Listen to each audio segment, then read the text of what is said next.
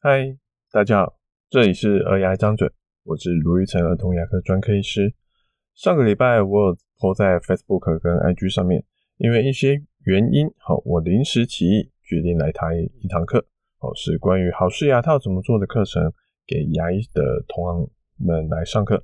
然后因为朋友的一句话，然后我就用间谍加加酒风格 po 了一个广告的文宣，在我个人的 FB，我不知道大家有没有人看到，不过我自己。是还蛮喜欢那张图的。现在录音的时间是星期三，好，今天晚上就会开始报名。若录音的这个当下还不知道报名的状况会如何，等到明天这集上线的时候，诶，如果大家还有名额，好，有听到，然后你也是牙医师的话，欢迎有兴趣的来报名，我会跟大家说说这些年年来做好式牙套的经验。那说到间谍加加酒，好，又叫 Spy Family。好，因为是我很喜欢的动画跟漫画，这一集我们就来聊聊以儿童牙医的角度看《间谍加加九》的三个主角可以带来的启发。我可以先说结论给大家，好，就是注意，好，约儿的好心做错事要怎么补救，安妮亚的哇酷哇酷，好的期待值要怎么掌握，还有黄昏的做好事不用想着被感谢，好，这是我们重点，是我们要去做。不是因为被感谢才去做的，所以有兴趣的听众可以继续听听看我是怎么得出这些结论的。我先简单的介绍一下这部作品，它的原作好是漫画，在推出之后大受欢迎，之后就改编成动画，现在动画已经来到第二季了。剧情是发生在一个架空的世界，世界观大概是在二战前二战前后的那种科技水准，好，算是真实的世界，没有没有什么魔法啊什么的东西。那里面有两个国家，类似东德跟西德那样子的，叫东国跟西国。好，他们处在一个冷战，互相制衡，维持表面上的平静，但随时有可能冲突爆发，战争就会再度的燃起。那男主角黄昏，好，是一个西国的特务，他潜入东国，好，目标要来接触东东国的高官，来渗透或是改变东国的走向。让两国可以和平的共处。为了完成任务，黄昏需要组成一个家庭来接触东国的高官。于是他找来了假老婆约儿，好，他表面上是一个公务员，但暗地其实是一个帮忙打击犯罪的杀手。还有假的女儿安妮亚，好，是个拥有读心术的超能力小女孩。好，这三个人组成一个奇妙家庭。这是一部三个人都有各自隐藏的秘密。要完成自己的目标，又不能被其他人发现自己有什么样的秘密哦，在这种尔虞我诈、一点点勾心斗角的状况下，引发出各种闹事的一个喜剧的故事，在 Netflix 上面就会有了，或是习习惯看动画的，在巴哈姆特动画风也有，适合大人小孩全家一起观看都没有关系。好，不管年龄层如何，都相当推荐的一部轻松喜剧，单纯的娱乐效果其实就很好了。不过我们是个儿童牙医嘛，哈，还是要从中得到一些有关儿童牙医的一些启发跟灵感，也是可以的哦。好，所以像我们要来说第一个，以女主角约儿来说，我看到的启发是，就是她其实是一个很心地善良的人哦，她其实看得出来对老公对女儿都非常的好，虽然其实他们不是真正呃恋爱结婚的老公，也不是真的双方生下来的女儿，可是约儿。没有因为这样子就随便对待他们，还是全心全意的付出。可是有时候啊，好心不代表就一定能帮到对方。举例来说，像约儿好几次都想要煮饭给老公跟女儿吃。哦，他说我扮演老婆嘛，我扮演一个妈妈嘛，那我就是要好好的下厨啊。可是他的手艺真的是非常的可怕，吃了。就让周遭的人都直接的吐出来，哦，甚至倒地不起。所以有时候好心是会带来给别人的困扰的。那这个困境，呃，这其实有时候蛮常发现的。哦，可是如果我们再进一步讨论，如果各位听众，如果你今天是约尔，你要怎么样去逃避这样的局面？哦，应该说回避这样的局面。可是我们今天换一个角色好了，如果各位你不是约儿，而是老公黄昏，或是女儿安妮亚的话，妈妈煮饭很难吃，老婆煮饭很难吃，你们会怎么应对呢？直接跟他说：“哎、你煮饭很难吃。”有时候坏的关系哦，可能造成家庭的不和谐。可是如果不说，结果让老婆每天都在煮饭，可是煮出来的饭自己吃不下去，辛苦自己的舌头，也辛苦自己的肚子。这件事情其实我们最近哦，应该是说一直以来儿童牙医都一直会发生一样的事情。像前两个礼拜我们在一百零九集有提到一个小虾，哦是妈妈说跟之前的医师没有缘分，所以跑过来找我们的病人。其实妈妈那个小虾的妈妈对我们非常的和和善，非常的有礼貌，非常的恭敬。那在我们继续后续的治疗的时候，其实之前我就提醒过小虾妈妈一次。说等一下，妈妈你可以陪他，但是先不要跟他说话，让小虾的注意力可以在我身上，而不是在妈妈身上。妈妈当时也说好好好，结果哎，妈妈不知道是忘记了，还是觉得他可以做得更好。我说一句，他就跟着说一句，再念给小虾听一次。这状况哈，就好像约尔的料理一样，你知道他其实不是故意要害你，他就是很好心的。在帮忙安慰小虾，我就像约尔在帮那个老公小孩在煮饭一样，可是造成的结果就是有问题的。那这时候太直接的提醒，好，家长有时候会恼羞成怒，直接跟你翻脸。所以在我们跟一那个家长沟通的时候，其实都还蛮小心翼翼的。那当下，因为说实在，跟妈妈的共性。那个互相的信任程度到怎么样，我还在慢慢的掌握当中，所以我先是默默的不去回应妈妈的话，不要让妈妈觉得我好像在鼓励她这样子一搭一唱的那种感觉，或是更多的时候，我就会选择干脆的沉默，让同时不要有太多人在说话，让小孩不知道该听谁的。那在结束这次的看诊之后。妈妈有友善的对我们刚刚的看的行为做了一些小讨论啊，说啊，卢医师你刚刚真的很厉害啊，小虾虽然很紧张，可是你还是可以帮他弄得完哦，就是对我说一些感谢的话。我就趁这个时候就再提醒妈妈一下说，说哦，谢谢你的提，谢谢你的回馈。那我也有一些小回馈想要跟妈妈说，就是说啊，可以先不要跟他说话，这样子可能可以让小虾过得更注意在我身上。妈妈听到也很爽快的说：“啊，路易斯，对不起啊，我忘记了，下次你提醒我一下，点我一下，我就会知道该怎么做了。”像这样子，其实慢慢的确认彼此的状况，不要让好心变成压力，不管是在治疗也好，在沟通上也都是很重要的事情。所以约尔给我们的启示是，他其实后来有知道自己的厨艺不好，那他就去找了同事做一个特训。最后终于做出了一道美味的料理，让本来很怕吃那个约尔做的菜的老公跟小孩，最后吃下去发现，哎、这道菜很好吃哎。所以我们一定有做不好的地方，但去找一个愿意跟你说真话的人，然后去在就是在周围人的帮忙下，努力的去改进。其实没有什么事情是无法改变的。那接下来我们换安妮啊。他是一个有读心术的六岁小孩，他号称是六岁了，但实际上可能只有四岁。而为什么会有这样的状况呢？因为他其实是在孤儿院长大的，所以没有人知道他实际的年龄到底是如何。那在今年日本有一个媒体，他发起一个对日本小学生的意见调查，问说：“诶，小学生，你最崇拜的人是谁啊？”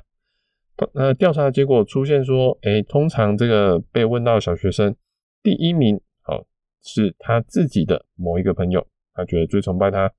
第二名则是他们自己的妈妈，而第三名呢，就是我们现在要来说的安妮亚。好，所以可以知道他的人气是有多么的高啊。那顺带一提，我们刚刚提到的约尔是第七名，稍微输给海贼王鲁夫啊，海贼王鲁夫是第六名。那说到安妮亚，我不知道如果有看过这部动画的人。你会觉得他的名言会是什么呢？那对我来说，一想到安妮亚，我们就会我自己习惯就会说出两个字，好，呃，该说两个字嘛，就是哇酷哇酷，好，在日日文里面就是很期待、很兴奋的意思。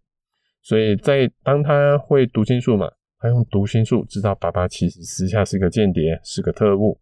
妈妈其实私下是一个杀手的时候，常常就会在那边眼神发光，在那边说哇酷哇酷，哦，期待这爸爸妈妈会发生什么事情。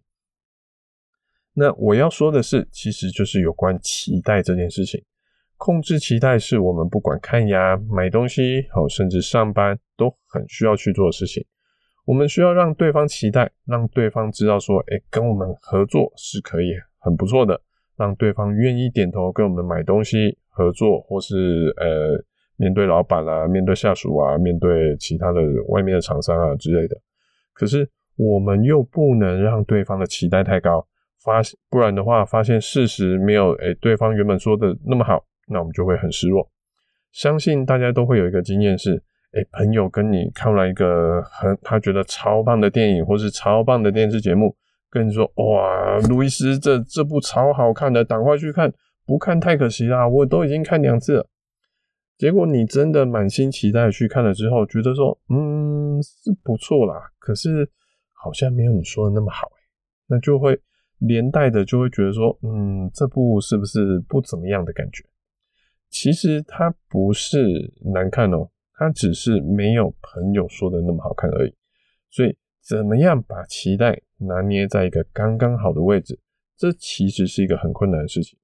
这东西其实我也在慢慢的练习。好，那我没有最好的建议，我只有跟大家说我自己的做法是怎么样，那就是。一开始就不要说的天花乱坠，甚至把预我自己会把就是别人的预期值都放得很低，我觉得都没有关系。当今天一个小孩蛀牙的时候，甚至呃严重蛀牙的时候，常常我们就要跟家长说：“哎，这些现在牙齿蛀到这样，可以怎么做？怎么治疗？”那许多爸爸妈妈听完听完各种做法之后，就会问说：“卢医师，说这颗牙齿要抽神经，要做牙套？”那抽完神经、做完牙套之后，就一定不会有事吗？或是你说这颗牙齿要用豪氏牙套，那豪氏牙套包起来就一定没事吗？哦，如果各位呃当中有真的有来实际找过我，或问过我这一类问题的，就会知道说我的答案是：哎、那个爸爸，我跟你说，医疗它是没有绝对的事情的。那那所以这东西我是不敢跟你保证的。这一方面我说的是事实，好，那其实另一方面，其实我就是在降低期待值，不要把话说得这么满。通常我会说，哎，根据我个人的经验啊，还有以往的研究数据，来跟家长说，五年的成功的几率怎么样，可能的风险会是怎么样。那可能不会只跟他说好的一面，我甚至会去强调说他万一可能的风险。虽然大家都想听报喜的喜鹊，好，都想要听好消息。可是很少人会感谢去说出真话，说出国王没有驴耳朵的乌鸦，这大概就是这种道理。所以我宁愿说出一些可能比较不好听的话，让家长听了觉得说，嗯，你这个东西好像没有那么好，而选择不做。也不要说，哎，他做了，结果满心期待的结果发现，哎，还好，好像没有那么好，而来跟我们生气。我希望把时间留给，就算是这样子。还是愿意重视我们、信任我们的家长跟别人身上，而不是留给那些在像在去菜市场买菜比价的人身上。所以，像这个礼拜有个爸爸，他第一次带小孩来说，小孩的门牙下面门牙长出来了，但乳牙都没有在咬，怎么办？我评估了一下，跟爸爸说，嗯，这种状况，因为他自己咬不掉，所以建议要有医师上麻药，然后把它拔掉哦。爸爸听到就皱了一下眉头，说：“哈？”要上麻药，那是不是要打针？他说：“哦，对啊。”那爸爸就的倒抽了一口气，问我说：“哎、路易斯，以你的经验跟技术，这样的小孩打针上麻药，你们没问题吗？”那爸爸，因为我才第一次见到爸爸，那我听出来爸爸的这个问题方向有一点点的特别。他不是在问说小孩没问题，他问的是说：“哎、我们有没有问题？”他好像隐隐约约在问说：“我们有没有能力让小孩乖乖的没有事？哦，从头到尾都不哭？哦，甚至问说：‘哎，路易斯，你技术上做得到吗？做得到帮这种年纪的小孩，呃，打针上麻药吗？’那我记得我是这样子跟爸爸回答的。我说：‘呃，爸爸，实际上的状况，哎，毕竟我也没有真正帮他上过麻药嘛，所以我不敢跟你挂保证。’毕竟，哎，小孩有时候做简单的事情 OK，但做困难的事情可能就不行了，对不对？万一我现在跟你拍胸部保保证说没问题，到时候他随他真的哭了、乱动、紧张，这样外就没面子诶，好，就是这样子会很没面子。我只能跟你保证说，我会第一优先注重他的安全，不要让他在看牙的过程受伤。至于他会不会紧张，我们只能说看看哦。某敏柱三个字好像戳到了爸爸的笑点，哦，爸爸听了，诶，本来紧绷的心情和紧绷的眉头。就松了下来。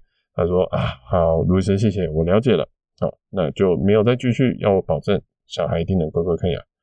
所以我自己是比较喜欢这种愿者上钩的情形啦。所以真心爱我们，真心觉得这样子就 OK 的，我们再成交。通常状况会比他们预期的会再高一点点，这其实才是满意度的一个关键。也许这样子无法让业绩最大化，但可以让我病人里面，哎，跟医生有互信的比例，但不不会说全部了。”可是至少这个比例上会比较高，所以就给大家参考。这就是我对安妮亚的哇酷哇酷哦会想到的故事，就是降低好控制小朋友的期待感。最后哦已经有点长了哦，不过我们还是说一下，最后是主角黄昏的部分。黄昏是我最喜欢的角色，他表面上是个在东国工作的心理医师，但其实他是一个西国的特务，目标不是要。当恐怖分子来偷偷的在东国埋炸弹之类的，他更像是零零七那样子，暗中解决危机，哦，暗中的促进和平。黄昏有着高超的特务技巧，哦，能知道目标的习性，哦，不管是要假扮成目标，哦，易容扮成目标，或是要卸下目标的心防去接近他，去引诱他回答出关键情报，都是没问题的。甚至遇上突发状况，还会有 Plan B、Plan C。目标是追求有最高的几率可以顺利完成任务。可是让我喜欢黄昏的点，不是因为他是这么的厉害，这么的完美，而是他的不完美。好，怎么说呢？黄昏的头脑很好，可是他不知道怎么教导女儿安妮亚去好好念书，而且女儿的成绩是处在一个有可能不及格，甚至是有可能会被退学的一个边缘。哦，黄昏。这么完美的人，他反而不知道，哎，这种平资质比较平平的女人到底要怎么相处。黄昏知道杀死目标的一百种方法，但摸不透怎么样让女儿开开心心的一个方法，所以常常压力都大到胃痛，要喝就是喝咖啡也只敢加牛奶，而不敢直接喝黑咖啡。这种精英但带有一点点我们说的逊泡感，哦，就是有一点点不完美，有一点点没有那么厉害的感觉。反而更有真实感，也提醒我说，我们做事情其实不用追求完美，我们只要诶、让自己可以顺利完成我们的目标，好就好了。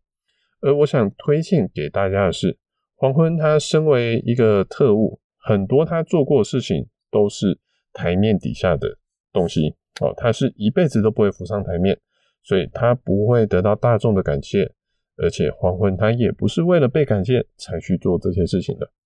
所以，像有时候我会在整天听到家长对小孩说：“哎、养你很辛苦、欸，哎，哎，花钱帮让你做牙套很辛苦、欸，哎，我们牺牲了很多东西，你长大要好好孝顺我哦，要好好孝顺爸爸妈妈哦。”或是说，哎、有些家长或是甚至阿公阿嬷，为了让小孩开心哦，甚至是为了让小孩喜欢自己，所以就顺着小孩哦，你要喝奶奶哈，给你喝，我去泡哦，喝到睡着啊，刷牙会哭就不要。不要刷了啦！哦，想吃糖果、饼干、巧克力哦，没关系，尽量吃，那个没有关系啦。可是我们有时候要做的事情，不是为了让小孩开心才做的，不是为了让他感谢我们才做的，而是因为我们认为我们是在做对的事情。所以，如果真的是一件事情，真的是对小孩好，也许小孩有一天长大了。懂事了，他知道这个缘由，他可能会来感谢你。可是，当然也有机会是他从头到尾都不会感谢你。但那不是我们决定要不要去做这件事情的原因。像我自己，好，我帮小孩看牙的时候，有时候小孩在我手上仍然是哭得一把鼻涕一把眼泪的。有的家家长会斜眼看着我说：“哎，为什么乳牙而已就要做牙套？”